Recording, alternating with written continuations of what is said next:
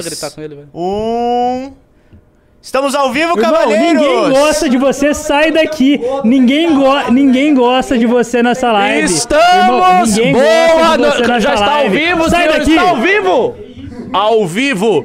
Estamos num clima de paz nesse escritório que está uma maravilha! E- e- e agora Os operadores está- estão prestes a sair Ô, na feira! mão. Que feira! Eu não, mas eu, eu estou aqui. David Pirajá está sendo expulso dos bem. estúdios MBL agora. Só, só deixa eu explicar o contexto aí, o que, o que, que rolou pra vocês não ficarem assustados. O Renan não morreu, não tem, ele não está negligenciando a live, nada disso. O que rolou é o seguinte: ele está em sua 54 Décima quinta reunião do dia. reunião que ninguém aguenta mais esse cara fazer tantas reuniões. O cara só vive agora em reunião. Já fez reunião de tantas. Vocês não têm noção de tantas reuniões. Eu nunca vi um primeiro ano, um, um início de ano do MBL com tantas reuniões do senhor Renan Santos. Então ele está numa reunião, aparentemente de marketing, que está perdurando aí já faz umas três ou Algumas quatro horas. horas. Eu não sei o que, que eles estão tanto falando. Eu na minha opinião, esse pessoal de marketing é meio enrolador. Mas enfim, não, não vamos aqui ofender as pessoas. Eu espero, eu espero do fundo do meu coração que grandes ideias marketáveis estejam sendo colocadas aí. E para falar em marketing, vamos chamar aí um operador que é também marqueteiro da Amanda, para que ele diga um pouco do contexto do que foi esses ataques à nossa querida musa da direita, Amanda Vetorazzo. E aí, Pirajá, não, não vai bater no Então Will, não. venha pra cá. Não, não bata nele, não. Divida o microfone. Divida- sim, sim. Tudo bem? Tudo é bem. Oh, tudo conta amor. Cara, hoje eu passei- Venha, venha pro outro lado, Bahia, É, pro lado pra- de dentro. lado aqui. Isso. É. Que Senão tá amorzinho, parecendo uma eclipse amorzinho. aí com o Will Balada. Hoje passa. Hoje. Assim. ele, a ele gente- é, ele é minha lua agora. Sim, é, olha o contraste aqui. Hoje passamos o dia com, gravando com a Amanda lá. E... Lá? Aonde? Lá? Na Paulista, né? Agora eu já Ah. posso- A gente evita falar porque de repente chega um cara maluco. E enfim. É, a gente passou o dia gravando lá. É, logo de manhã cedo eu já, eu já mandei pra ela, a gente tinha que fazer alguma coisa, a gente tinha que responder. Ela falou: bom. Ela subiu lá em cima, gravou um vídeo, voltou, pediu Subiu pra lá eu em cima é postar. complicado, hein? Beleza. Aí a gente foi vendo a coisa se desenhando, né? Teve a página que postou. A página que começou tudo isso foi uma página chamada é, Pastor. Alguma coisa. Pastor. É, algum, não, era uma página de esquerda fazendo piada com algum pastor, acho que foi o Malafaia, sei lá. É, entendi. e ele postou o print da, da, do, do, do lance da Amanda pegar o auxílio como se fosse uma É o denúncia. Pastor Mala. É, o Pastor, Pastor Mala, Que é uma Mala. página criada recentemente, uma página criada no final de 2023, no início de 2024. E que, por coincidência, ela é divulgada por pessoas como Guga Noblar e Choquei. E é Hum, uma uma página- turma boa. Não, é uma página criada agora, uma página criada recentemente, já Turma tem esse nível boa. de divulgação. Hum. E o que foi que aconteceu? É, a gente foi notando, né, que é, vários, vários perfis da, da, da bolha da esquerda foram aderindo aos ataques, como a- adotando um certo tom de denúncia. E ela mesma falou, gente, assim, que denúncia é essa que você pode ir no portal de transparência Hum. verificar o que, é que tá acontecendo? E a coisa ficou séria mesmo, eu acho que tem até o print no PC, quando ela começou a receber ameaças no celular dela. Eu acho que al- alguém deve ter vazado, ela realmente recebeu ameaças, pessoas ameaçando ela, falando, olha, o MBL vai morrer, o MBL vai acabar, você vai... E ela falou que ela ia pra delegacia, eu não sei ainda se ela foi, se ela foi, ela falou que tinha que resolver algumas coisas antes. Tá na tela eu mandei mensagem. ela. Ela, é, tanto que eu vim pra cá, ela não veio comigo justamente porque ela tinha que ir pra delegacia, então vai ter denúncia. Pelo que eu entendi, a gente vai pedir pra esses perfis fakes é, o CPF, quem tá por trás desses perfis, porque esses perfis tentaram de alguma forma difamar a imagem dela. E é bom, é bom lembrar que a gente consegue identificar através de. Enfim, de. Sim. É, dá- dá- assim, a gente vai atrás de quem são essas pessoas porque foi um ataque extremamente coordenado. Agora, assim, enquanto isso, a Amanda tava na Paulista gravando e teve cinco reconhecimentos. Na Paulista, terça-feira de tarde. Não é pouca coisa. É um Você- ataque que tem uma Você me come- comentou, inclusive, que um deles reconhecia a revista Sim, Valete. um deles falou sobre a Valete. Um deles era Não assinante da acredito, Valete. Isso parece propaganda enganosa. Realmente É- é o cara sério, juro conhecia pra a você. Valete. Juro pra então você. vamos fazer uma propaganda, né? Uma verdadeira dessa vez. É, em homenagem a, esse, a essa pessoa singularmente culta, refinada, um cara, sabe, da alta estirpe da sociedade brasileira que reconhece o valor desta revista. Essa revista para você de graça caso você entre no clube. Lembrando que a assinatura dessa revista, o ticket mais alto é 150 reais, o clube é 30, portanto você vai estar aí ganhando mais ou menos 5, mais ou menos não, exatamente 5 meses de clube de graça caso você entre nesta live. Isso aí, você, receber jovem, jovem militante do MBL, cancele o OnlyFans da Beisola e aí ajudem a, a, a revista Valete. É inclusive mais barato. É? Não sei. do que o OnlyFans da Beisola? Ah, não faço a menor ideia. ideia. Pergunta pro Jota, pô. Esses assuntos aí, nós temos os nossos especialistas disso. Use as mãos para a leitura, galera. É isso. É, foi um ataque claramente coordenado da esquerda, isso rodou Ah, bastante. é, o Ghost tá aqui, fora Não. pessoas da Bahia, menos professor Ricardo. Não, todos os baianos merecem respeito. Tem que se defender os baianos. Aqui nós temos já uma trinca de baianos. Sim. Eu, ele e o Orlando. E vamos trazer mais baianos, viu? Sim, tem que trazer mais baianos. preparem, Se se prepare. preparem. Paraná tá tremendo na base com o Paraná, né? Do quê? A rixa entre paranaenses e baianos aqui tá. Não existe rixa. Claro que existe. É tipo assim, existe rixa entre um, um engenheiro e um pedreiro? Essa foi boa. Ai. Enfim, Tá, vamos ver É. aí, Will. Bom, eu não E vou eu- falar nada eu da eleição, queria- porque o Bética já está eleito. eu né, queria saber a leitura do É. senhor. Foram ataques claramente coordenados, são, foram perfis grandes. Então, por exemplo, o William De Luca, que é um petista, assim, todo mundo conhece de Hum. Você carteirinha. quer uma leitura complexa, profunda? Não, eu queria então. saber assim. Cara, foram ataques. E também teve ataques ao Kim, né? Você viu Hum. que falaram do pai dele lá. Cara, isso, isso é de uma É, baixeza isso tão foi- grande. Assim, da, da, da- a questão da Amanda já é baixo, mas a questão do pai do Kim pai é do uma Kim, baixeza. Esse, É, o pai do Kim é assim, é, você percebe o nível das pessoas. E, cara, 2024 começou, né? Começou. Bom, a minha análise é o seguinte, eu acho que isso tudo é muito ruim. Você tá... corte, corte, cortes Um MBL. vasto repertório aqui. Não, assim, falando sério, é, Vai se retirar, Bahia? eu, eu acho... Não, fica, fica aqui mais um pouquinho. Fica um aí, o pouquinho. pessoal tá gostando. Eu, de eu acho o seguinte, é, como você bem falou, 2024 tá aí, então assim, todos os atores eles estão começando a se posicionar. Essas páginas, como você citou, não são páginas aleatórias, né? Tipo, ah, um perfil de um esquerdista aleatório que resolveu falar da Amanda. Não. São páginas que trabalham profissionalmente no marketing digital do lado da esquerda. E eles querem pegar uma coisa que seria uma grande contradição no MBL. Eu acho que por isso que rodou tanto na esquerda e não rodou na direita. Por que, que rodou na esquerda? Porque, a es- em- embora o Auxílio Brasil tenha sido feito pelo governo Bolsonaro, foi de qualquer maneira uma expansão do trabalho do Lula, do Bolsa Família e tal. E a esquerda está popularmente identificada como sendo a facção política que dá auxílios, que faz doações e tal. Quando a Amanda pega o auxílio e ela que não parece pobre, ela não parece pobre, ela pega o auxílio e é possível você atacar isso e dizer, ah, pegou o auxílio porque foi oportunista, mas eram- não eram vocês que falam contra esse tipo de coisa e tal, essa é uma contradição. Então a esquerda quis explorar essa contradição. O grande problema de tentar explorar essa contradição é o seguinte: em primeiro lugar, o MBL nunca negou a importância desses auxílios. Ah, talvez já tenha negado, sei lá, há muitos anos. É isso, eu queria dizer. Talvez há muitos anos atrás, no início da trajetória do MBL, se reconheça algum tipo de discurso contra alguma coisa. É, só- mas só- nos só- últimos Só lembrando que não foi o Auxílio Brasil, foi o emergencial. É, emergencial de 2020. Aham. Não foi diferente. É, mas nos últimos tempos a gente adotou a postura de que, assim, em situações emergenciais, situações de urgência, é necessário dar. Não é, não é, não é problema nenhum. Né? E, e a gente sabe que essa é uma pauta que foi recepcionada há décadas atrás pelo próprio movimento liberal, que falava há muito tempo em renda única, renda básica universal e por aí vai. Então isso não é um problema teórico pra gente. Primeiro ponto. O segundo ponto é, a Amanda pegou o auxílio, e ela explicou no vídeo, porque ela quebrou. Entendeu? A Amanda não é rica. Ela tem uma. Assim, é ela e a mãe, basicamente, as pessoas da família dela. Ela não tem, assim, uma rede de apoio de outros parentes e um monte de gente. Ela não tem isso. É ela e a mãe. Tanto que ela e a mãe fazendo um monte de coisa. A mãe ajuda ela na campanha, nas coisas, participa de tudo. É, enfim, é, uma- é uma, é senhora absolutamente fabulosa. Ela não vou dizer o nome, porque, enfim, eu Não, não todo sei. mundo sabe. Todas as pessoas já sabem, É, né? Tia Marli, um beijo pra Tia Marli. Um beijo pra Tia Essas Marli. pessoas não sabem. É, sei lá, eu não quero que ninguém tente fazer alguma coisa contra ela. Mas enfim, a, a, a Amanda não, não tem rede de suporte. Ela tinha uma empresa, quebrou junto na pandemia. Ela teve que, parece que vender o carro, uma coisa assim. Não, o carro foi tomado pelo Foi banco. tomado pelo banco. Então daí ela pegou auxílio. Normal. E o terceiro ponto é, quer dizer que se você é branco e não parece pobre, então você não pode pegar o auxílio? Porque esteticamente você. Uai!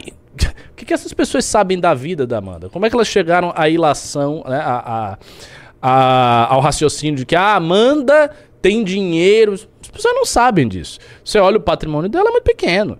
E ela quebrou, ela tinha empresa e quebrou. Ah, não, e eles É, estavam não tem eles estavam usando de justificativa a prestação de contas da eleição de 2020, onde a Amanda prestou contas da casa, que é financiada, de um sandeiro e de 500 reais de, sei lá, ações ou de poupança. Tipo assim, é, é isso que eles estavam utilizando. E, e o pior, que é um argumento tão, que as pessoas são tão boas. sabe? Ah, como que é assim que o banco tomou seu carro se você colocou na prestação de contas? Tipo, sim, ela teve o carro em 2020, então ela tem que colocar na prestação de contas seu bando de animal. Pois é. Então, assim, mais um ataque que a gente vê, o negócio do Kim também, eles estão, enfim, tentando chegar na gente de toda forma. Eu acho que nós estamos numa posição, MBL, de não se preocupar com ataques. Acho que a gente não tem que se preocupar com ataques. Eu acho que a gente não tem que entrar na pilha de ataques. Nós temos que nos defender, especialmente criar uma forte defesa jurídica, que é aquilo que hoje a gente tem, que funciona muito. E os nossos, as figuras de proa, as figuras mais conhecidas do movimento, tem que focar no que eles estão fazendo, que está funcionando. Para vocês terem uma noção, hoje, dos quadros daqui, a gente tem o Renato Batista como comentarista fixo da Jovem Pan, o Beraldo como comentarista fixo da Jovem Pan, ou seja, dois caras que estão como comentaristas fixos da maior rádio de direita do Brasil. Né? E eles estão lá e é a maior rádio um- do Brasil, né? É, é a maior A rádio. maior rádio do Brasil. Pois é, a maior rádio do Brasil e a gente tem uma presença expressiva de duas pessoas lá. Eventualmente uma Cris faz um ou outro programa e tal. Então, assim, a gente já tem uma presença ali. A própria A- Amanda aparecia várias A vezes. Amanda lá. já apareceu. A Amanda tá O gigantesca. professor Ricardo já apareceu. Eu já Você, apareci. Foi o primeiro. Eu, eu que abri as portas. Eu meu amigo. abri, foi o abre alas aí o Não, o negócio. Geraldo foi antes, não? Não, fui eu. Foi você? Foi, foi depois, foi o Verão. Ricardo Almeida É. engatinhou para Renato Batista conseguir correr. Exatamente. Eu engatilhei as coisas. As coisas funcionaram. Não, engatilhou é. Não, não, não, Enga- nesse sentido, no sentido de deixar. Você entendeu, né? Você entendeu. É que você Não falando é no sentido, engatilhou, não a gente é, já não fica é no meio. sentido de Acabou. Oruan e companhia. Mas enfim, é, voltando. A gente tem isso. A gente tem a Amanda que tá gigantesca nas redes sociais. Provavelmente vai explodir de voto. A gente acredita que ela vai ser uma das mais votadas é, d- de vereador em São Paulo. Vai ser uma das mais votadas, eu acho. É, também falando a- aqui, né? A gente tem o Kim, que tá para disputar a prefeitura. A gente tem o Guto, que é vice-líder do governador na Lesp. Ou seja, os nossos quadros daqui mais eminentes, eles estão muito bem posicionados. Muito bem posicionados. Até eu, que sou uma pessoa obscura, tô começando meu doutorado na USP. Que é, Cara, melhor mim- não falar, Ricardo. Não, você- Deixa em off. O pessoal da USP vai te descobrir lá. Não, não, não, não, não enfatize. Mas enfim, tô, faze tô fazendo meus corres no sentido de estabelecer uma carreira acadêmica, que é aquilo que eu falei várias vezes que a direita brasileira precisa fazer, porque afinal de contas ela não faz, né? A gente tem os chamados intelectuais de YouTube. Mas o que eu tô querendo dizer é. As pessoas daqui, elas estão bem posicionadas, elas estão fazendo as coisas, elas estão aparecendo, elas estão granjeando fama, autoridade, espaço de poder e tudo mais. Diante disso, não faz sentido pra gente ficar comendo pilha. Por exemplo, tem esse negócio do Jones, que tá lá, ah, porque o Kim, o Kim, o Kim, eu quero desafiar, eu quero desafiar. Não tem nada a ver, velho. O Kim vai debater com o Boulos e pronto, acabou. Entendeu? Assim, não você tem quer, um- cê- um- cê quer debater? Você vai debater com o Arthur Duval, Jonas Manuel. Você quer debater É, com alguém? mas ele não quer. Vai debater com o Arthur Duval. Mas ele não quer por quê? Porque ele quer ver o Kim, então ele quer tentar, Cê- sabe, cê acha que atingir alguma argumentação. Você acha que o tipo, Jones mas, Manuel é um fã de Kim Kataguiri? Não, não é fã de nada. Ele é um militante comunista, tá lá muito sério fazendo as coisas dele. Porque assim, ele tá muito É porque ansioso é, é, pelo eu, Kim. é, eu, eu acho que assim, é uma coisa estratégica, entendeu? Mas assim, a real é, o Kim vai debater com quem é maior do que ele. Tem que debater com o Ricardo Nunes, tem que debater com o Boulos, com a Tabata, a Tabata nem é maior do que ele, nem sei como é que ela tá nas pesquisas, mas tem que debater com a Tabata, com essas pessoas e Tem acabou. um contexto que nem vai ser um debate de internet, vai Exato, ser TV um aberta, debate que é ao, muito ao mais- vivo, muito mais pesado você participar de um debate ao vivo na TV. Então, assim, tem que ser essa linha. A Amanda não tem que pegar pilha de ninguém, entendeu? Se vier ataque para os nossos outros, pro Renato, pro Beraldo, para quem tiver pro Guto, ninguém tem que pe- pegar pilha com ninguém. Ricardo. Temos que seguir tranquilos no nosso caminho. Ricardo, mas assim, eu sou da tese, você falou que a gente não pode pegar muita pilha, eu concordo, mas eu sou da tese que o MBL é a bola da vez. A gente é o principal alvo de ataque eh, na direita nesse ano, na minha, na minha opinião. Senão, o bolsonarismo ele já tá meio que morto, né? Bolsonaro, enfim, vão falar sobre empreender ele em algum momento ao decorrer do ano, mas a gente é a única figura, o único ator político no campo da direita que é, demonstra, que, que, enfim, coloca algum risco para a esquerda. E nós vamos continuar a ser essa bola da vez a partir de agora, todos os anos. Isso não vai recuar, porque se a nossa tendência é aumentar, e se a tendência do bolsonarismo é ir se dissipando e diminuindo a sua relevância, naturalmente os canhões vão se voltar para a gente. Mas qual é a minha tese? O que, que eu acho que vai funcionar no nosso caso? A gente tem que, a gente tem que ter o raciocínio que já se impregnou aqui no movimento de nós temos que fortalecer as nossas estruturas internas, nós temos que crescer, nós temos que ter dinheiro, nós temos que ter um orçamento que não dependa tanto de flutuações de internet, rede social. A gente tem que se estabelecer muito muito bem e ter uma maior quantidade possível de porta-vozes competitivos para disputar a eleição. Ponto. Diante disso, se você tem tudo isso e a partir dessa base você começa a construir relações virtuosas, mais políticas, com agentes da burocracia estatal, especialmente no judiciário, você cria para si um escudo diante do que os caras possam fazer. E aí qual vai ser o ataque? Vai ser um ataque midiático? Vai ser falar mal? Vai ser fazer um desafio? Vai ser, sei lá, fazer um vídeo analisando uma live minha do Renan dizendo que a gente é burro? Vai ser esse tipo de coisa? E daí? Essas coisas elas não provocam, não vão provocar efeito destrutivo nenhum. Desde que você esteja bem amparado juridicamente em relação àquilo que você está fazendo. E aí você pode ficar muito tranquilo e receber os ataques todos e eles vão aí pedalar. Então vai ser assim nesse ano, vai ser assim no próximo e assim Tem, tem um fator dentro dessa. Eu acho que até antecede essa estrutura, que é a militância nas redes. E eu acho que a gente tá muito bem nisso. É, O, o Orlando até Mais ou comentou- menos, viu? Por quê? Ah, Não, assim, no Twitter, eu acho que, pô, o, a- a- aquele perfil que começou os ataques, ele fez post zoando o, o lance do amarelo do. Os quadradinhos, né? O amarelo, o preto e o, e o branco.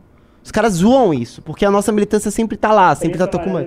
É, é a ordem, né? Sempre Sim. tá combativa. Então, assim, eu acho que a eu já gente tá. cre- é cor, é cor de virgem. É, e isso é um sinal de que, pô, os caras estão se incomodando porque a, a gente sempre está lá para defender os nossos. Eu acho que isso é um passo importante.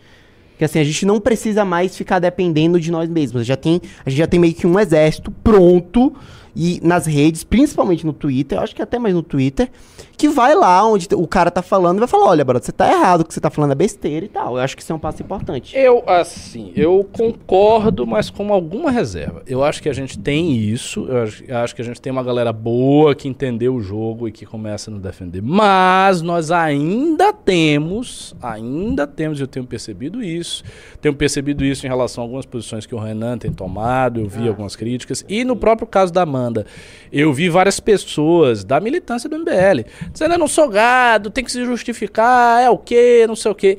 Essa mentalidade que ainda vigora na cabeça de muita gente é uma mentalidade que eu sou, eu, eu sou absolutamente contrário. Eu sou o cara do apoia tudo. Não tem negócio de questionar tudo, nem coisa nenhuma. Se você é militante do MBL, eu digo isso assim abertamente, não tenho vergonha nenhuma de dizer. Acho que é uma fala completamente compreensível e defensável. Se você é militante do MBL, você está ali aí para apoiar o movimento, ponto final. Acabou. Não tem, não tem conversa. A não ser que aconteça uma barbaridade. Se você vir um negócio assim chocante, sei lá, aparecer uma notícia que alguém do MBL roubou não sei quantos milhões, aí tudo bem, aí você pode botar o pé atrás, esperar apurar, esperar a live, os esclarecimentos devidos, mas manter uma postura de ceticismo. Somente essa postura se justifica quando se está diante de algo grave, uma coisa séria, muito séria. O caso aí da Amanda, isso não é nada. Entendeu?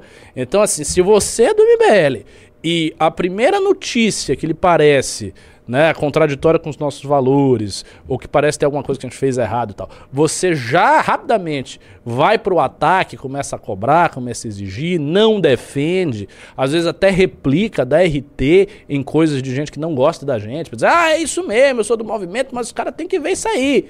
Se você tem essa postura, meu irmão, você tem uma postura de uma pessoa que é covarde, entendeu? E outra coisa, é, você tem uma postura de gente que não está simplesmente defendendo aquilo que você acredita, porque a defesa não é uma defesa meramente de valores e ideias. Você tem que realmente defender pessoas. Isso é uma coisa que o Olavo falava. O Olavo repetia muito isso. Lógico que no fim da vida ele começou a dar a essa a, essa, a esse conselho uma aplicação muito descarada, porque a coisa começou realmente a fugir a todos os limites da ética, na medida em que ele deu endosso a Bolsonaro que transcendia qualquer tipo de coerência, então ele não queria saber da coerência, rasgou a coerência. Mas enfim, mas ele tinha um ponto, ele tinha um ponto no seu discurso. O ponto dele era o seguinte: quando você apoia pessoas, instituições, grupos definidos, você está fortalecendo uma ação política real, concreta, que se dá no mundo e que gera efeitos no mundo. Defender valores e ideias abstratos não é fazer isso. Portanto, se você quer entrar no jogo político, você precisa defender pessoas, instituições. São as instituições que são atacadas, não são as ideias. Ah, mas as ideias do liberalismo estão sendo atacadas, as ideias do conservadorismo, mais ou menos. Elas são atacadas por tabela, em consequência de ataques pessoais. Quem está sendo atacado é a Amanda. É o Kim, são as pessoas. As pessoas que são porta-vozes de ideias é que são objeto de ataque. É desse jeito. Portanto, se você está do, do, lado da militância, você deve apoiar as pessoas. Ponto final. E é isso. É isso? É isso? É isso. E agora? Qual vai ser a nossa. Para a Carol- felicidade a do- Carolina está dizendo que eu estou viajando. Não estou viajando, não, cara. Eu falo isso há muito tempo. Tem anos que eu falo isso. E falo isso numa época que essa mentalidade não era tão propagada aqui dentro. E a coisa foi tomando e tal. E eu insisto nisso. Tem que apoiar as pessoas. Ponto final. Militante é para apoiar. É exatamente isso que tem que fazer. Eu acho, eu acho uma coisa engraçada que é bom de ressaltar, Ricardo, porque é a primeira vez que esquerdista começou a ficar preocupado com gasto público, né? Porque assim, os caras, os caras votaram na Samia Bonfim, os caras votaram na Isa Pena. É só você pegar os gastos delas, em gasto de campanha, gastando dezenas de milhares de reais em fotógrafo, em editor de vídeo e tal. A Samia gastou milhares de reais quando era vereadora de São Paulo para a criação de site, se eu não me engano. Mas assim, foi um gasto astronômico. E essa galerinha que votou nessas, nessas pessoas não falou nada. Lógico que não. Lógico que não. E outra coisa, a militância, qu- quando a gente fala de militância apoiar, vocês também têm que ter um, um senso, eh, uma sensibilidade. O que a militância petista apoia do PT é o seguinte: a militância petista passa pano para esquemas de corrupção bilionários. Para esquemas de corrupção que eram operados num prédio. Você imagina o seguinte: você tem um prédio inteiro que funciona para gerenciar um esquema de corrupção.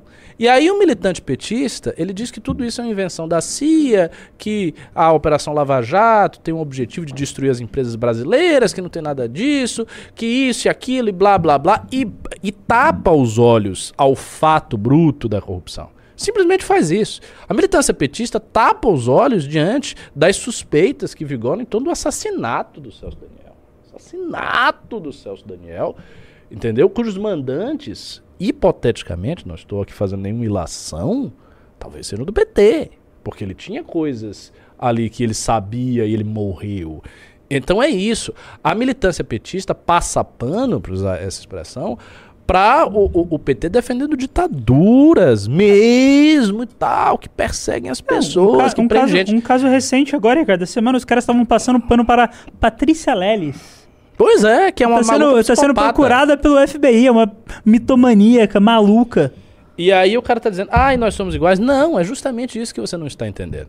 Veja, quando você está militando por um movimento que não tem um, um- um prédio de corrupção, gerenciando corrupção, que não tem gente envolvida em tudo que é escândalo, que não tem nada disso, e que já ao longo de 10 anos de história, quase 10 anos de história, comprovou reiteradamente a sua seriedade e que mostra todos os emblemas até hoje de que se trata de algo sério, Aí você tem que apoiar, sim. Como não? É lógico que sim. Até porque se você se junta aos detratores de uma instituição política e começa a produzir pressão sobre ela, o que é, qual é a consequência disso? A consequência é que você fortalece o discurso do seu inimigo, cara. Então isso está errado. E eu falo isso várias vezes. Aí tem gente, ah, mas o Ricardo Não, tá não, falando sério, merda, tem- isso é um tô absurdo. vendo uma galera no não chat aqui. quero." Vocês estão vendo o chat? Tô vendo o olha chat assim, é, Não tem é aquele, é problema, aquela eu coisa que o vou- Renan fala da média de QI de 80, sabe? É um negócio eu, eu não vou, impressionante. eu não vou ofender as pessoas, mas assim, Eu vou continuar insistindo nisso. Militante tem que apoiar. Eu sei, as pessoas não gostam disso. O pessoal tá se sentindo Tem chamado de muita gado aqui, gente que entendeu? se chateia e porque diz, mas eu quero exercer o pensamento crítico. Eu não tô dizendo que você não tem que exercer o pensamento crítico. Eu não tô dizendo que você não tem que averiguar as notícias. Mas assim, saiu uma notícia dúbia sobre alguém do movimento, o que você tem que fazer é, a primeira coisa, é dar o benefício da dúvida em prol da pessoa que você confia. É tipo, pô, sai uma notícia de um amigo seu que ele fez alguma coisa errada. Você vai lá meter o dedo na cara e acusar o cara? Não vai fazer isso. Você tem que procurar saber. Por quê? Porque ele é seu amigo, porque você confia. Se de repente realmente aconteceu algo errado e ficou comprovado e houve um problema, aí é outra história, é outra parada. Mas isso nunca aconteceu em relação ao MBL. Tudo que nós fizemos foi sempre muito liso. Saiu notícias dos 400 milhões, a gente viu o que foi. Saiu o áudio do Arthur, que foi um áudio babaca, todo mundo sabe disso, mas a gente viu a consequência excessiva que aquilo ali gerou e o fato de que pessoas estavam hipocritamente utilizando o episódio para caçar o Arthur e de fato caçaram. Então saiu a notícia da Amanda, e se sair qualquer outra notícia envolvendo alguém, você tem que dar o benefício de- da dúvida em prol da pessoa que você confia. Isso é o básico. Se você não faz isso, me desculpe, você está com uma relação muito complicada com o momento. Agora, se você disser, ah, eu não quero ser militante, eu tô aqui de passagem, tem umas lives aí que eu assisto de vez em quando, mas nem gosto muito de vocês, nem. Aí beleza, esse é simplesmente um espectador que chegou e viu alguma coisa interessante que não tem nenhum vínculo mais próximo. Entretanto, se você tem vínculo mais próximo, a sua tarefa é apoiar sim. Gosto de vocês ou não. É que às vezes nessa hora vem aquela pressão externa, né? Do pessoal, às vezes da família, do colégio, que vai e começa a compartilhar essas notícias sem base nenhuma. E aí o, o pseudo-militante se rende, né? É, pô, eu tô falando. Eu lembro da época do áudio do Arthur. É, então. Saiu o áudio do Arthur, foi uma agonia. Teve gente que saiu do MBL por causa disso. É, homens, homens dúvidas, saíram não tenho do MBL dúvidas. por causa disso. O cara homem, ah, meu, me senti muito ofendido, porque não sei o quê." Ah, meu irmão, para com essa palhaçada. Bom, mas assim, eu acho que já deu desse tema, né? É, já Ah, deu. vamos- Vamos, vamos vamos pra outra coisa. O que, que vocês querem escolher aqui? Tem bastante coisa. Você joga aí alguma pauta. Vocês querem falar de STF? Vocês querem falar de MST? Vocês querem falar de Sarah Winter? Sarah Winter ainda. existe. Mas então a gente tá revivendo a- as figuras, né? Reviveram Patrícia Leles, reviveram Sarah Winter. O que é que ela fez? boa. Vamos ver então, vai. Vamos mudar, vamos, vamos um pouquinho alto astral aqui, vai. Sarah Winter cobra 50 mil do PCO na justiça por ligá-la ao naísmo. Sarah Winter. A Sarah Winter está muito certa. Baixa, baixa um pouquinho aí. Não, mas eu quero, eu quero Abaixa ver a mais. matéria. Eu quero ver a matéria. Vamos lá. Sarah Winter rompeu com o bolsonarismo para receber 50 mil de indenização moral do PCO. Ah, a sigla da extrema esquerda publicou um texto em junho de 2023 dizendo que Sara fez eh, treinamentos em batalhão ucraniano. Você tirou. Foi mal. Baixe, baixe, baixe, meu filho. Em batalhão ucraniano, uma das instituições defensoras do regime nazista kieviano. A publicação está disponível no site oficial do PCO. Na ação eu escrevi. É, ba- basicamente uma, uma disputa de quem não presta com gente que não presta. Uma disputa, enfim. Deixa ela conseguir aí os 50 mil de indenização em cima do PCO.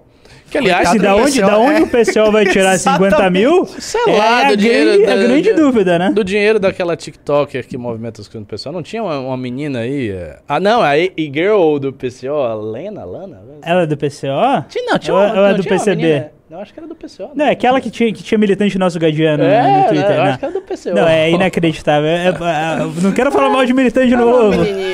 Essa live é eu pra tô perder inscrito. É, eu, tô venenoso. Não, eu tô venenoso. Vamos, vamos para outra coisa que não envolve militantes. Vamos lá, então. Não, mas assim, o PCO, o PCO ele ganha dinheiro vendendo muita camiseta, né? Hum? É, O PCO faz muita, muita venda de camiseta. Tem alguma piada implícita nisso? É que eu ia falar que eles vendem camiseta do Hamas, mas deixa quieto. Aquela piada que chegou no contexto. Ah, do, ah, Chegou de paraquedas igual. Ah, Igual na balada. mas é O uma pior, é que, o pior é que realmente não é nem piada. Eles vendem muita camiseta disso. É, tá em alta, né? É, eu podia fazer uma piada, mas eu vou me É, deixa quieto, professor. Vamos, vamos, é, deixa quieto. Vamos lá, vocês querem falar, sei lá, de Milley? Pode ser o que, que ele está fazendo. Pode ser? Assim, a gente tá falando que a gente tá completamente despreparado quanto às pautas, né? Eu não sei absolutamente nada do que está sendo falado. Eu só tô aqui cobrindo um buraco. Era um buraco bem grande Cara, que eu tô o cobrindo, né? Ocidente está em perigo. é isso que ele está dizendo. O presidente argentino afirmou nessa. Isso aqui que a gente ouça? Vamos, vamos ouvir primeiro? Pro- Pode ser, claro. Hoy estoy acá para decirles que Occidente está en peligro. Está en peligro porque aquellos que supuestamente deben defender los valores de Occidente se encuentran cooptados por una visión del mundo que inexorablemente conduce al socialismo y en consecuencia a la pobreza. Lamentablemente, en las últimas décadas, motivados por algunos deseos bien pensantes de querer ayudar al prójimo y otros por el deseo de pertenecer a una casta privilegiada, los principales líderes del mundo occidental han abandonado el modelo de la libertad por distintas versiones de lo que llamamos colectivismo. Hoy estoy acá Ai, ai. Nossa, É, eu, eu. Alguém, alguém sabe me dizer quando é que o, que o Monark ganhou a eleição da Argentina? Olha, eu, eu vou aprofundar o meu, meu estilo antipático aqui. Eu acho que depois dessa live vão dizer pra eu nunca mais voltar. Sinceramente, se, seja um pouco. v- Vamos, ser um pouco críticos em relação a alguns fatos históricos, né? Porque a, a coisa na, na direita ela tá assumindo. Há muito tempo, há, há- há anos e anos e anos, ela assume uma feição que chega a ser uma caricatura, chega a ser engraçado. O Milley, ele fala com toda a convicção do mundo de que nós estamos rumo ao socialismo, estamos indo em direção ao socialismo, ao socialismo e tal. Olha só, minha gente, é, o que, que aconteceu em 1989 e em 1991? Vocês sabem o que aconteceu? O colapso da União Soviética. Você sabe o que, que o colapso da União Soviética significou em termos políticos? Significou o afundamento dos partidos comunistas ocidentais que já não andavam bem das pernas. E a União Soviética caiu, acabou. Existe Partido Comunista na União Soviética, aliás, mas ele não consegue ganhar do partido do Putin, que é a Rússia Unida, que não é um partido comunista. Quando, quando, quando, quando o Putin se, relaciona, é, se relaciona com a União Soviética, não é pelo simples comunismo, é mais pelo símbolo de um Estado Exatamente, forte, um Estado exatamente. grande, um Estado que tinha protagonismo. Um Estado imperial. É, Você não pode falar que o, que o Putin é um comunista. Ele não é um Muito comunista. longe disso. Embo- Embora ele seja o tenente-coronel da FSB, a ideologia que forma a base do, do governo Putin não é comunista. É uma ideologia compósita formada por influências dos eslavófilos do século XIX, por alguns autores fascistas, como o, o, o Ilian, o Ivan, nossa, putz, o- o- é um autor que o Timothy Snyder comenta muito na Contramão da Liberdade, no livro dele Contramão da Liberdade. É, não é Ilha... I- Ivan Ilin, eu acho que é Ivan Ilin. É um autor que o Timothy Snyder... Ivan Ilin, isso mesmo. Ivan Ilin, exatamente. Formado por esses caras que não são comunistas. Então, assim, isso aconteceu. Olha só. Fora isso, você teve na China, na China comunista, China de Mao Tse Tung. Na China de Mao Tse Tung você teve as reformas de Deng Xiaoping, que embora tenham mantido o Partido Comunista como o controlador da China, e eu acho que isso é um problema e um grande risco, um grande risco para o mundo. O Partido Comunista Chinês é muito poderoso, a instituição partidária mais poderosa do mundo, está lá na China. Mas a economia chinesa sofreu uma mutação muito profunda após as reformas de Deng Xiaoping. Uma mutação no sentido de que setores inteiros da economia chinesa, que eram monopolizados pelos, pelo Estado, passaram a ter iniciativa privada.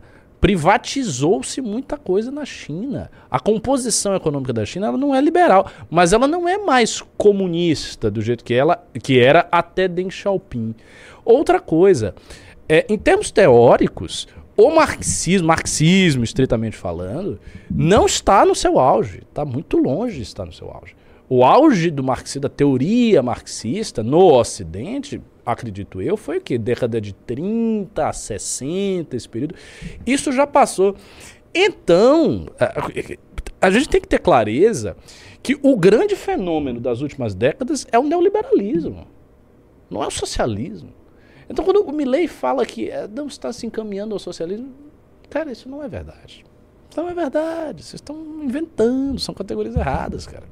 Categorias Eu realmente acho que erradas. se, se a gente trocasse a palavra socialismo pela palavra woke, ah, ela, ela estaria conceitualmente mais correta. Estaria sobre o- mais correto, so- mas so- sobre o Ocidente estar em se decaindo, mas isso aí pelo capitalismo woke, não, pelos, não pelo Exatamente. medo do socialismo. não é, não é socialista. Eu até acho que, o, assim, se a gente for pegar um processo muito macro, eu acho que o horizonte do socialismo está lá. Num- imaginando historicamente assim algo muito grande, muito, sabe, muito vasto, para além de toda a estrutura social de hoje, por aí vai. Só que não é uma coisa iminente. Essa é uma visão distorcida. É uma visão que vem de think tanks liberais que tem esta concepção muito arraigada, muito é, é, é, bem, bem, digamos assim, referendada pelos clássicos da escola austríaca, que falam né, da, do crescente intervencionismo que o Estado vem tendo em todas as áreas da economia. Entretanto, a gente sabe que esse intervencionismo sofreu um golpe com as reformas neoliberais promovidas no mundo inteiro que desmontaram o Estado de bem social, de, de bem social europeu. Isso aconteceu no mundo inteiro. Nós estamos passando o rescaldo desse processo. Esse processo foi um processo complicado, em que algumas coisas foram positivas, outras foram negativas, e essa é a realidade do mundo. Então não tem essa ameaça socialista. Isso não é, não é bem. É aquela simplificação de que basicamente tudo é coletivista e se é coletivista, ele é comunista. Ah, estão Então, falando é- que minha é barriga tá é mostra. Ah, deixa minha barriga em paz. Vocês também ficam olhando tudo. Não, não, eu queria comentar sobre o look de Ricardo Almeida, que hoje ele está extremamente baiano com a sua camisa florida e seu blazer. Parabéns, Ricardo. É, tô, tô, eu, eu voltei de, de férias. Voltou de ainda, férias. ainda tô sentindo o Mas ar as da férias ainda não Bahia, voltaram de você.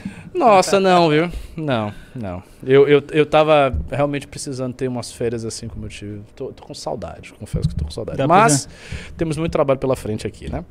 Pois é. Próxima pauta, biólogo. Vamos lá. MST. Opa. O que nós temos aí? Você tapou o título, isso.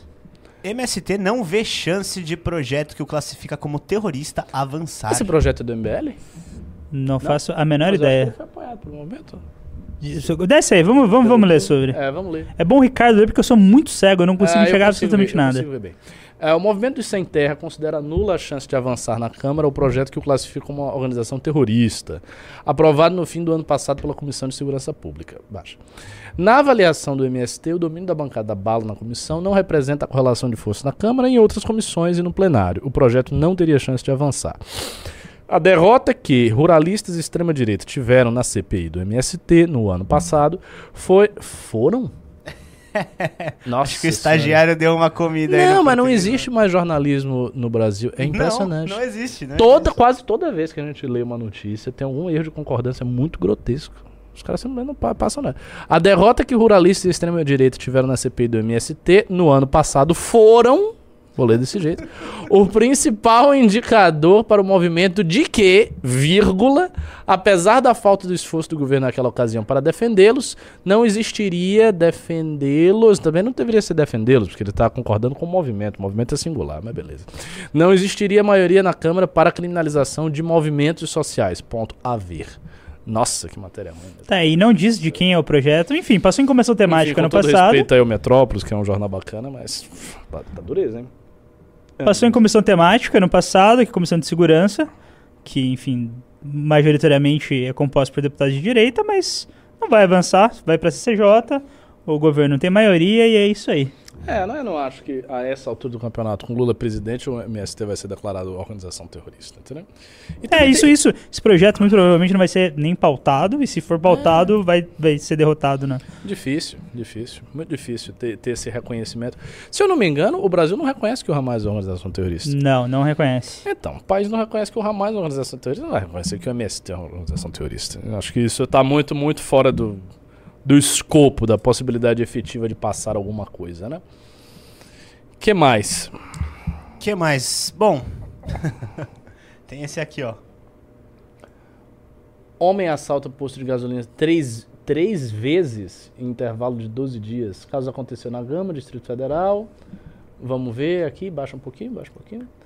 Um homem de 26 anos foi preso pela Polícia do Distrito Federal nesta terça-feira após assaltar três vezes em um intervalo de 12 dias um mesmo posto de gasolina localizado no Gama. E mais, o estabelecimento fica ao lado da sede do Ministério Público do Distrito Federal e Territórios de frente, de frente para o batalhão do Corpo de Bombeiros Militar e próximo a um fórum do Tribunal de Justiça. Muito bem, Tá eu cada acho que é o dia- lugar ideal para assaltar. Está cada dia mais difícil a vida do cidadão de Oslo, não é mesmo? É dureza. Tem viu? um vídeo aqui, vocês querem que ponha? Tem vídeo, por favor. Tem, bora.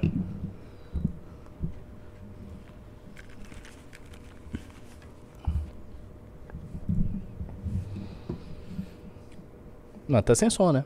tá. Mas ele. ele Ah, é vídeo de câmera de segurança, não deve ter som. Ah, mas- sim, entendi, entendi. É, e- o, é o ladrão que tá amarrando o cadastro? Eu acredito que sim, né? Muito tranquilo, né?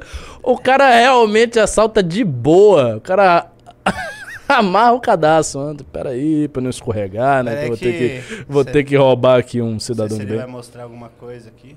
Muito bom, é isso aí. Sempre tendo cuidado, né, ladrão?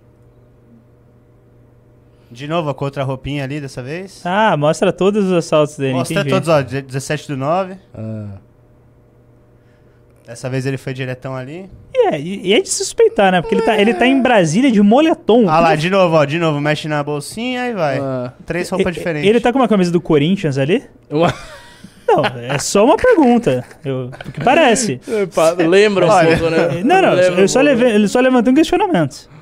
Pode ser que eu não, não, não estranharia, não estranharia. Não, mas eu acho que não. Não, Acho que Ah, não, não, não, mas não, eu- Tem o número ali, 10. Tem o número 10 ali. Oh, Nossa senhora.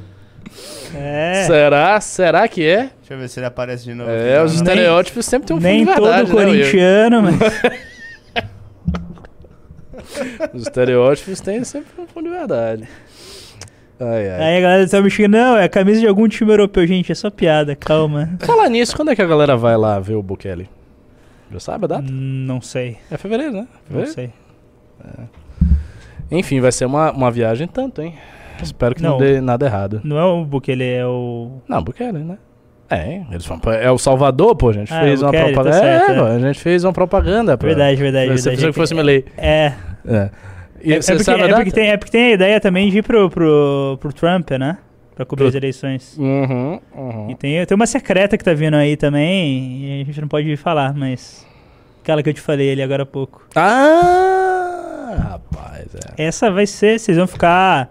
Vão ficar impressionados e vai ser uma, uma baita missão, baita aventura dos nossos meninos. Aliás, tô sentindo que o MBL tá começando saindo mais, né? Tá fazendo mais Tá aventuras por menos. É, assim, é a Eu nossa, sempre pri- tenho um é pouco nossa, de receio é a nossa dessas primeira viagem coisas, internacional né? pós-Ucrânia, né? Vamos ver o que vem por aí.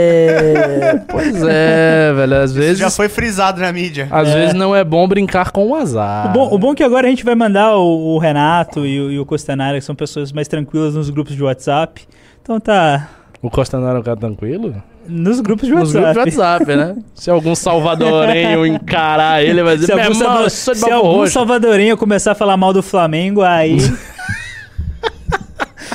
aí a gente vai descobrir. Alguém pode levar um soco na barriga e cair no chão, hein? Cuidado, cuidado. Ah, essas piadas internas. É, vocês não sabem nada. Mas enfim, o Costanaro é uma pessoa gente boa, uma pessoa da paz, uma pessoa tranquila, tranquila. Tranquilo é, é- é o adjetivo que define. É quase um yogi, entendeu? O cara tá lá, pessoa de boa. Mas enfim, vai ser uma, uma, uma grande viagem aí. Eu vou querer ver as notícias. Eu acho que, inclusive, se a gente começar a fazer várias viagens, né? Essa, Estados Unidos, tá? a gente começa, tem que começar a criar uns contatos internacionais, né? A Ambel nunca conseguiu criar contato internacional. Cara, a gente, a, a gente tem, a gente tem Contato, contato né? com o pessoal de Portugal lá, Portugal, que é do. Portugal, verdade. Esqueci o nome agora, mas enfim, eles já vieram enfim, pedir ajuda pra gente e tal, porque o MBL é um, é um movimento, é um, é um, um case de sucesso, né? Então é bom de se Pra copiar. lá, é, mas esfriou esse negócio. é. Depois eu vou perguntar como é que tá. Eles estão. Ó, vocês não sabem disso. A gente tem alunos. Nós tivemos pelo menos um aluno de Cabo Verde que é tipo deputado lá, uma coisa assim. Fez academia MBL e tá montando o governo, montando fundação, montando um monte de coisa inspirado na academia MBL, nas coisas que a gente tá fazendo aqui no Brasil. É um negócio fantástico. E até me chamaram pra ir pra Cabo Verde, mas parece que o contato esfriou. Eu vou ver se esse ano esquenta isso. Pô, eu queria ir pra Cabo Verde. Seria legal conhecer lá. Então, se você é de um país lusófono e quiser o apoio do MBL, entre em contato. É, se você de Moçambique, Moçambique. fale com a gente. Mande aí uma DM do- para o Will Balada. O balada, né? Arroba William Rocha PR. Tá, William Rocha PR. O que, que é isso Vamos aí? lá. Lula sofre críticas no MDB após escantear Tebet em cerimônia. Bom, eu, não- eu não, consigo ler o resto da, da matéria porque eu sou cego. Mas eu leio, eu leio, eu leio. Baixa aí um pouquinho. A foto que estampa o site oficial da presidência nessa quarta-feira, mas aí você não pode ficar mexendo, né?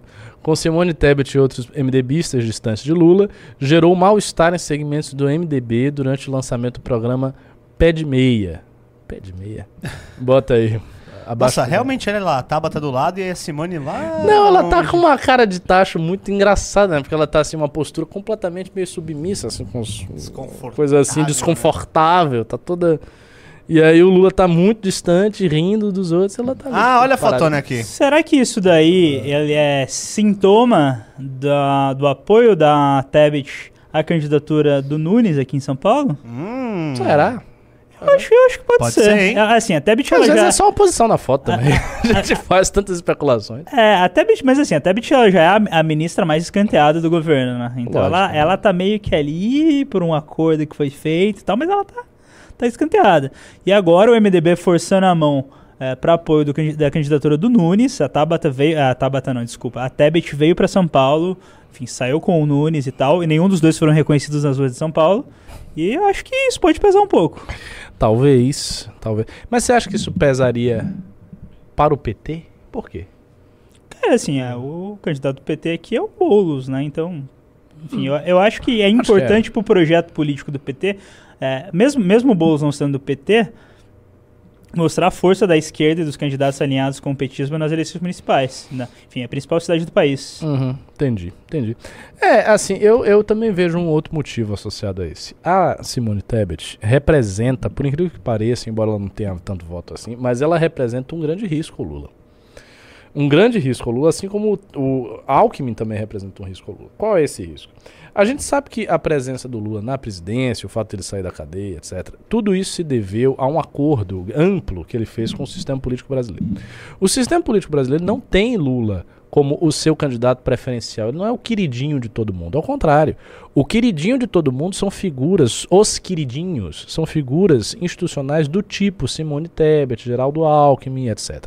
Por quê? Porque essa é uma galera muito insossa, muito insossa, que costuma ter uma agenda em termos econômicos muito alinhado com o mercado, que assim não causaria nenhum tipo de fricção com a estrutura política mais poderosa que comanda o Brasil, isto é, STF, legislativo, outros setores do judiciário importantes. Então não, cri- não criaria nenhuma fricção com isso. Não criaria fricção nenhuma com a mídia oficial, né, a, a- TV, né, a, a mídia televisiva brasileira.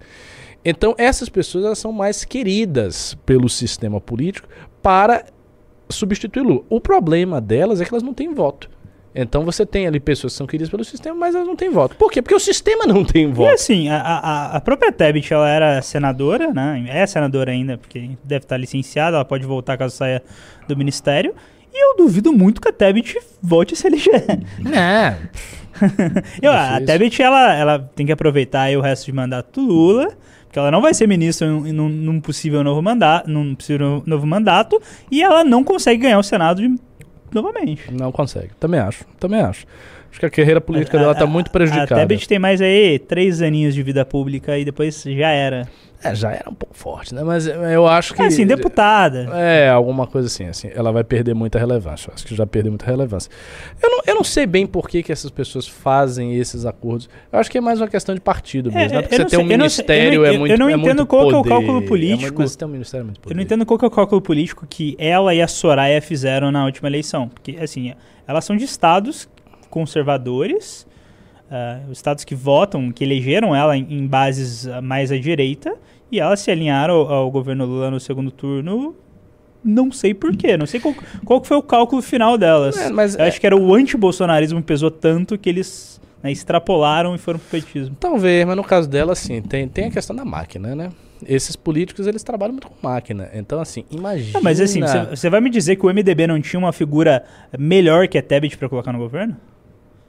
Tinha, né? Mas foi ela que foi pra eleição, de qualquer maneira. Ela que colocou a cara dela. Eu acho que houve também um. um num certo período, período curto, curto, houve algum entusiasmo, não digo da população como um todo, mas eu acho que de alguns nichos, até da direita, com a candidatura Simone Tebet. Eu vi isso acontecer. Houve um período curto que as pessoas se interessaram. É, eu, eu lembro que na época ela, ela começou, ah, nos debates, ela começou a, a dar uma. Enfim. Um, um determinado público, que é um público feminino mais velho, mais de centro, centro de direita, começou a dar uma empolgada com ela pós-debates e depois. É, ma- mas, até antes disso, eu acho que houve alguma coisa no sentido de, ah, ela vai ser uma candidata conservadora razoável, ao contrário do Bolsonaro, que é um maluco. Eu vi pessoas da bolha da direita, pessoas da bolha da direita, mais pessoas educadas, sabe, votoadas, gostando da Tebet e falando bem da Tebet por conta disso. Então acho que houve um. Você tá falando um do militante do Livres, é isso? Não tô falando do militante do Livres. Eu, eu, eu tenho até o nome das pessoas de cabeça, mas eu não quero citar, porque, enfim, não, não, O quero Pedro- é provocar Pedro mais Doria. confusão, né? não, não quero provocar mais confusão. As pessoas até mais próximas e mais polêmicas. Ah, já sei quem você tá falando. Mas enfim, não, não vamos entrar em, em- em tretas aqui, né? Mas eu acho que isso rolou. Eu acho que isso hou- houve um, um interesse. Depois a coisa se dissipou, entrou no governo. Ela tá com a máquina, tá fazendo as coisas dela com a máquina. Deve ter cargo a dar com pau, deve ter influência a dar com pau, porque também a gente nem calcula isso. Você imagina o que, que é Qual que é o ministério dela? Eu- não sei. planejamento, né? Planejamento? Eu acho que é planejamento. Você imagine o que é você ter um ministério. Cara, você ter um ministério. Não, assim, você pode ter o ministério da ANL, que você tem ali Pô, seus. pouco. Cara, se a gente tivesse um, um- um ministério, sei lá, do, dos- Ministério Digital, qualquer coisa. Não, mas assim, por exemplo, a ANL não consegue ter muito cargo porque ela já gastou todo o orçamento do ministério em viagem. Então, Ela tá curtindo, né? Mas assim, há muita gente que deve estar curtindo. vive muito. ANL Franco. Não é tipo esse escritório, deve ser uma galerona. Cara, esse escritório é disso. tipo uma da sub, da sub, da subsecretaria. Exatamente. É, assim, é, é muito minúsculo em termos de estrutura que a gente tem. É, é assim, é, é pífio, pífio. Mas enfim, isso vai mudar aí no futuro. E aí a gente vai conseguir finalmente constituir a nossa burocracia. Que, aliás, foi um tema de uma live muito interessante que nós tivemos no clube. Eu fiz essa live com o Orlando, a gente discutiu bastante o projeto 2025. Eu tava na cabeça até de falar desse projeto 2025 com o Renan. Mas, enfim, quando tiver um próximo news, eh, a gente vai vol- a gente vai pegar esse assunto que eu acho um assunto importante. É, lá nos Estados Unidos eles estão tentando, finalmente, depois de muito tempo, renovar a burocracia toda, né? Eles querem de- derrubar o deep state, o estado profundo, tirar aquelas pessoas, demitir um monte de gente e botar gente conservadora para tocar as coisas. Eu acho que esse, essa- esse esse horizonte é um horizonte que a gente aqui tem que copiar na medida das nossas limitações. Evidentemente, o sistema constitucional Mas o, o Que- Deep State americana, di- Deep State brasileiro é tão profundo quanto o americano? A sua- Cara, eu, eu, não, eu sinceramente não sei. E assim, eu, eu sei de uma coisa que, que eu realmente tenho essa informação. Eu sei que lá em Brasília tem, isso existe, uma grande quantidade, saibam disso. Saiba disso. Existe uma grande quantidade de técnicos Sim, sim. que sim, apreciam muito o trabalho do MBL. Eu tive uma aluna, gente, né, a Academia MBL teve uma aluna que trabalha lá, cujo nome também eu não vou dizer quem, qual é, que ela é técnica disso, ela participou do- da formação do ProUni, do- de várias, várias iniciativas de diversos governos, desde Fernando Henrique, passando por Lula, passando por Dilma, ou seja, ela viu muita gente. E o que, que ela disse? Ela disse que tem uma, uma galera que não é pequena, que são técnicos, entendeu? Contratados, concursados, que não vão sair de lá e que gostam do MBL. Então, o que é que. Qual é o primeiro passo? Eu acho que o primeiro passo não é nem formar novas pessoas, não é nem esse. O primeiro passo é ir atrás das pessoas que já gostam da gente, para conseguir trazê-las para algum projeto articulado. Eu sempre, eu é sempre primeiro vejo passo. você e o Renan falando da gente ah, formar, formar pessoas para assumir cargos no judiciário, na máquina pública e tal, mas eu acho isso que é uma, isso é uma realidade tão distante da gente agora. Mas, mas é que tá. Pegar as pessoas que já, já gostam do Já, MBL não é sim. tão, tão- Porque o que que acontece? As pessoas, e isso, isso é um, é um grande problema, um desafio, na verdade, de todo movimento político. Movimento político é fundamentalmente a arte de organizar pessoas. Então, quanto mais gente nós tivermos que esteja organizado e que esteja agregado na estrutura, fazendo alguma coisa de útil, mais força a gente tem. Se a gente conseguir criar uma estrutura formal, uma, uma, um- uma arquitetura formal para colocar essas pessoas para dentro e fazer com que elas se movimentem ali, a gente ganha poder. É assim que funciona. Eu tenho um grupo, eu já falei desse grupo também. É um grupo de pessoas que ficam fazendo planilhas para mim. Esse grupo tá meio parado, né? Porque, enfim, são voluntários. Se eu não fico lá empurrando, as pessoas acabam parando. Mas existe esse grupo. E as pessoas fazem várias planilhas. E uma dessas planilhas que eu, que eu já pedi são planilhas de professores universitários. Quando a gente tiver uma certa quantidade de pessoas de direito, acadêmicos, tal, professores efetivos que, que, que ali estão, o que, que nós vamos fazer? A gente cria uma instituição qualquer, sei lá, ah, Associação de, de Estudos do Século XVII, ou Associação de Estudos da Filosofia Conservadora Moderna. Ah, mas assim, quando, quando Você cria um nome, fantasia, reúne aquelas pessoas, bota um presidente, outro vice-presidente, e pronto, acabou. Quando a gente tiver a partida, isso vai facilitar demais, né? Demais. Nossa. A partida vai facilitar demais. E se passar da cláusula de barreira, aí. Aí aí- a brincadeira começa a ficar eu não séria. consigo nem imaginar, sabia? Sabia? Eu não consigo imaginar no sentido de que. No futuro, breve até, a gente vai ter tanto orçamento que a gente vai ter que pensar o que fazer. Porque vai É. sair. Não, não anima a galera, não, Não, Ricardo. mas é real. Va- Vai sair o peso de montagem de partida, vai sair muitas coisas e vai agregar muita coisa. Isso sem falar que, enfim, as nossas coisas não param de vender, a gente vai vendendo, vai botando gente pra dentro, tá crescendo e tal. Então eu acho que, assim, a gente tem que multiplicar o tamanho do MBL, tipo, 10 vezes, 20 vezes, e rápido. É, o, E o- talvez não tenha nem pessoas o qualificadas. maior, pra é, exatamente, o maior problema que a gente já enfrenta hoje são de pessoas qualificadas, né? Mas tem uma coisa que eu falo sempre pro Bétega. Falo sempre, porque ele fala isso recorrentemente, que falta experiência, as pessoas. É uma coisa óbvia. As pessoas não têm experiência, elas só vão ter quando tiverem. É simples assim. A, a pessoa só adquire. Às vezes o cara é muito burro, realmente. Ele passa pelas mesmas coisas várias vezes, pelos mesmos processos várias vezes. Sei lá, o cara tem três campanhas nas costas e não sabe que precisa fazer um trabalho de WhatsApp. Aí esse cara, assim, são retardados, você tem que se livrar do cara, porque é um peso morto. Mas tirando pessoas que são muito estúpidas, a tendência é que as pessoas normais peguem as coisas, vai aprendendo aqui e vai fazendo. É, e assim, você aprende tudo da vivência do dia a É, dia, lógico. né? Então. Claro, lógico. Mas mesmo assim, eu acho que se a gente pegar, fizer um, um processão seletivo pra suprir todas as áreas que a gente precisa de pessoal, ainda vai faltar gente. Ainda vai faltar gente. Talvez. Talvez. Mas você sabe que a gente tem uma base de 400 mil números, né? 400 mil. Se a gente tiver uma peneira nessas pessoas e a gente tivesse grana pra alocar muita gente aí, faltava gente não, viu? Eu acho que falta também capital, porque tem uma coisa. O trabalho voluntário, que é a base do MBL ainda, é para muitas coisas, é um trabalho sempre muito difícil. As pessoas não podem, elas dão desculpa, elas ficam chorando, né? não tem como. Mas o- quando é profissionalizado é diferente. Aí você aí você consegue fazer uma seleção. É, a, botar a, as vira- a virada de certinhas. chave pós essa eleição de profissionalização dos núcleos que eventualmente elejam aí os porta-vozes do, do MBL vai ser gigantesca, né? Estão perguntando aqui se a Amanda tem quase 40 anos. Quase 40 não, mas ela tem a minha idade, ela tem 34, 35. Eu, eu sei, é um absurdo dizer isso, mas de fato é essa a realidade. Ela tá É, bem. Amanda, né? Ama- Amanda tá muito bem comparada a Ricardo, né? Nossa, comparação. Em tantos sentidos. Não, eu vi, eu queria, queria fazer uma. A galera começou. A galera tava muito, muito ali na, na ânsia de defender a Amanda. Tipo assim, ah, tô falando disso da Amanda só porque ela é loira, ela é branca, é loira, é bonita, é gostosa. Ô, pessoal, calma lá. Ô, ô, ela é Ô, gente boa. Gente boa. Pessoa muito bem apessoada. Vamos, vamos manter ali o, o nível. É, vamos manter o nível.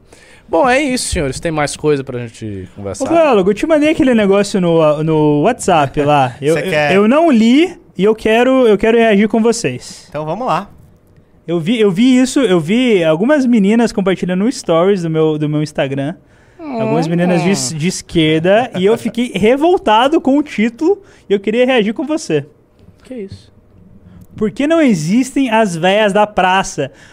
Eu, eu não li, eu não li, eu, eu não li ainda a, a o carrossel. Mas é basicamente um carrossel problematizando o velho da praça. velhos que o velho da praça. dominó. Ó, é, reafirmar, eu não li, eu tenho certeza que vão falar que não existe velha na praça porque as mulheres estão em casa cuidando da família e dos afazeres e tal. Vamos lá, Nossa dá um... Senhora. É pra eu ler esse negócio aí? É. Ah. Os velhos da praça são personagens comuns no dia a dia. Geralmente são homens aposentados que vão. Bom, a gente sabe que são os velhos da praça, né? É, não é comum vermos senhoras nesses mesmos bancos. Já pensou para já parou para pensar o porquê disso? Tá, qual é o porquê disso? Trabalho dentro de casa. Aí, não- ó. Eu sabia. Bingo, Will. E mesmo que essas mulheres sejam aposentadas de um trabalho fora de casa, elas ainda seguem responsáveis por afazeres domésticos, cuidados com os netos, cuidado com os outros membros da família. Mas qual o problema? A velha não pode fazer um crochê pros netos agora? Não, não, é que eles estão problematizando que a velha não gosta de jogar bocha ou não gosta de jogar dominó na praça. Nossa senhora. Vai, próxima. As velhas da praça não existem porque elas não podem se dar ao luxo de não ter obrigações, preocupações ou responsabilidades vitais para o bom andamento da rotina familiar. Ai, meu Deus do céu. Não se permitem negligenciar tudo isso para se divertir e descansar. Afinal, entendem que se as coisas não forem feitas por ela, não terá ninguém para assumir a responsabilidade. tipo, se não limpar a casa vai ficar suja. Imaginando uma, uma velhinha de 85 anos extremamente preocupada. Eu quero jogar dominó, eu quero jogar dominó, Cara, mas não é- me é- permita. eu Mas tenho que se eu não varrer o chão, é? pra esse idiota desse moleque. Eu não quero fazer o bolo pra esse bosta. Eu quero jogar baralho, eu quero jogar truco. Ela fuma um cigarro.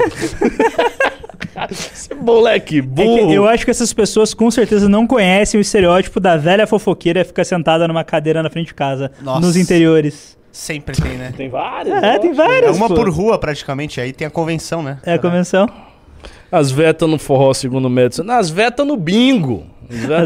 Bingo. viciadas jogando bingo, você tá entendendo? Perdendo dinheiro da família, Hoje, hoje, empenhando metade da aposentadoria. hoje dela. no caso, elas estão jogando no Tigrinho e votando no Capitão. No, ti, no Tigrinho? No Tigrinho? Não conheço não. Não conhece Tigrinho? É. Cara, Tigrinho é um jogo popularizado. É. Vixe, Maria. Deus Segundo o. César Tralli, gosta. Tô brincando. As velhas também ficam na igreja. É, ficam na igreja, né? As velhas que hoje são velhas, né? Quando a galera da nossa geração ficar velha, não vai estar na igreja, não. Vai estar tudo em templo satanista. Que porra. é. Que geração mais acaba. É, papai, isso aí, pô. Isso aí, quem escreveu isso aí? Provavelmente uma mulher. Dá, vai. Ah, o, no- o nome Revista é Revista TPM. TPM, Pois é, então, então como, quando essa criatura ficar Ali, velha, ali, ali, ela vai fazer bolo pro netinho? Não vai, vai ser vai. uma velha chata pra chuchu, Vai, ela já vai ter... problematizando. Como neto, se ela vai ter abortado todos os filhos. Nossa. que isso? É Bom, bom va- va- vamos interromper essa live, porque a gente já está chegando naquele momento que o Will Balada começa a se Vamos lá. soltar. Abrir as E as asinhas. piadas mais pesadas do É. repertório humorístico brasileiro vão saindo. Então vamos. Olha, eu vou continuar lendo. Os homens solteiros, viúvos ou divorciados são mais vulneráveis à depressão. Já as mulheres casadas, paradoxalmente, são as mais propensas a desenvolver doenças. Hum. Ok. É, eu sou um homem viu, eu sou um homem solteiro e depressivo, realmente, aí tá certo.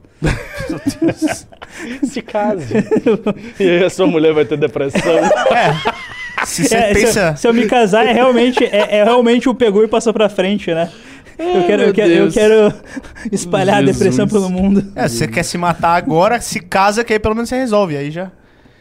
Vamos lá, dessa constatação podemos refletir que homens são mais infelizes quando não possuem uma mulher para cuidar deles. Já as mulheres quando precisam assumir todo o peso do cuidado sozinha. Ah, cara, daria. Por que, que o Arthur não tá aqui? Daria pra entrar nos quesitos biológicos até pra falar disso. Ou seja, os velhos da praça só podem estar na praça após o almoço porque provavelmente existe uma mulher em casa lavando a louça. Bingo, Will! Se tivesse lavando a louça, você não teria feito esse carrossel. Gostei. gostei. Ai, É, Deus esse foi o nosso react surpresa. Agora, as- as moças do meu Instagram compartilharam isso, foi só piada, tá? Cunho humorístico. Tem dois pimbas aí pra gente, né? Vamos ver aqui. Ah, são. Tem dois pimbas? Tem dois pimbas. Eu achei um aqui. Que é do Douglas Vieira, professor Ricardo, sobre a militância. Acho que é saudável divergência aqui dentro entre nós. Mas quando tem ataque de fora, nossa primeira reação deve ser o apoio irrestrito, assim como é em família.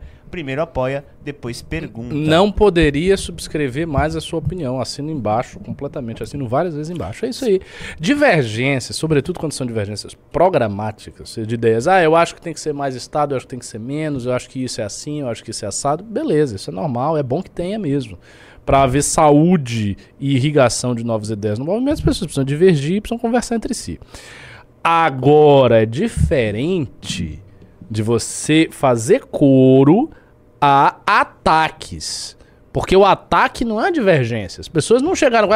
Não, eu, eu discordo dessa ideia da Amanda. Não, elas disseram que a Amanda é picareta. Que, então, que a se Amanda elas estava roubando dinheiro roubando. Então, se elas estão apontando o dedo pro membro do MDL, dizendo, ó, picareta, ladrão, tá vendo isso aqui? E você diz, hum, é, não posso ser cego, hein? O que que será? Pô, Eu você não fazendo sou gado de isso, ninguém. É, você tá fazendo coro, um ataque, é diferente. Exato. Tipo assim, eu acho que o pior de tudo, o pior de tudo é que a maioria dessas pessoas que, que, que tem esse posicionamento são as pessoas que não ajudam em bulhufas nenhuma. Então, se Lógico. uma pessoa que ela, que ela é ativa, que ela ajuda, que ela frequenta, que ela trabalha, pô, a gente dá o direito da crítica construtiva e tal, mas se a pessoa ela não faz absolutamente nada e só aponta o dedo no- em uma crise, ela. Lógico. Porque é uma coisa psicológica. As pessoas que mais ajudam, elas se comprometem mais. Se você se compromete mais, a tendência é você ter mais espírito de corpo, espírito de grupo. Perfeito. E também o Robson Constantino.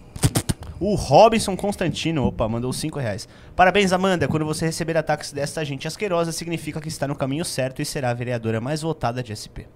Ok, Tomara, né? mas ela não está aqui. Bom, É. man- mandarei o recado pra ela que ela foi parabenizada por quem é o nome? É Robson. Robson Constantino. Robinson. Robinson. Ok, Robinson. Robinson. Daremos os parabéns à Amanda. É isso, senhores. É isso, É cavaleiros. isso. Posso fazer um jabá? Manda. Deve. Deixa eu. Galera, me segue lá no meu Instagram. Eu tô tentando postar vídeo pelo- toda semana. Tá? É muito difícil. Muito difícil ser uma pessoa muito procrastinadora. Eu tenho que trabalhar pra MBL, que me sobra muito pouco tempo. Então, mas me sigam lá, eu tô tentando postar uns videozinhos engraçados. Eu sei que você- algumas pessoas acham que eu sou de sem graça tal, mas eu tô tentando, cara. Eu não Pelo menos, uma, sem graça. pelo menos uma tentativa. Então me sigam lá. É arroba William Rocha PR no Instagram, Ó, o Draxis no TikTok colocou aqui no- e no Twitter. William Rocha PR em todas as redes. Já tá aqui no chat. Eu acho que quando você faz as piadas rápidas na maldade, você é muito engraçado. É, eu tinha que né? começar a fazer vídeo de rua pra começar a utilizar esse timing de coisa rápida. É. Essa- e- e- você é, é- é bom nisso aí. É porque as suas melhores piadas elas são sistematicamente censuradas, né? Porque É. isso pode levar a É. desastres e tal. A Então você não, con- se você não consegue manifestar inteiramente o seu humor, você, você é censurado aqui Eu, dentro. eu- eu não consigo pensar uma piada sem pensar na careca do Alexandre de Moraes depois. é impressionante. Isso. Bom, senhores, foi essa a live de hoje. Um beijo, Valeu, galera. e até amanhã. Até a próxima. Valeu, tchau, tchau.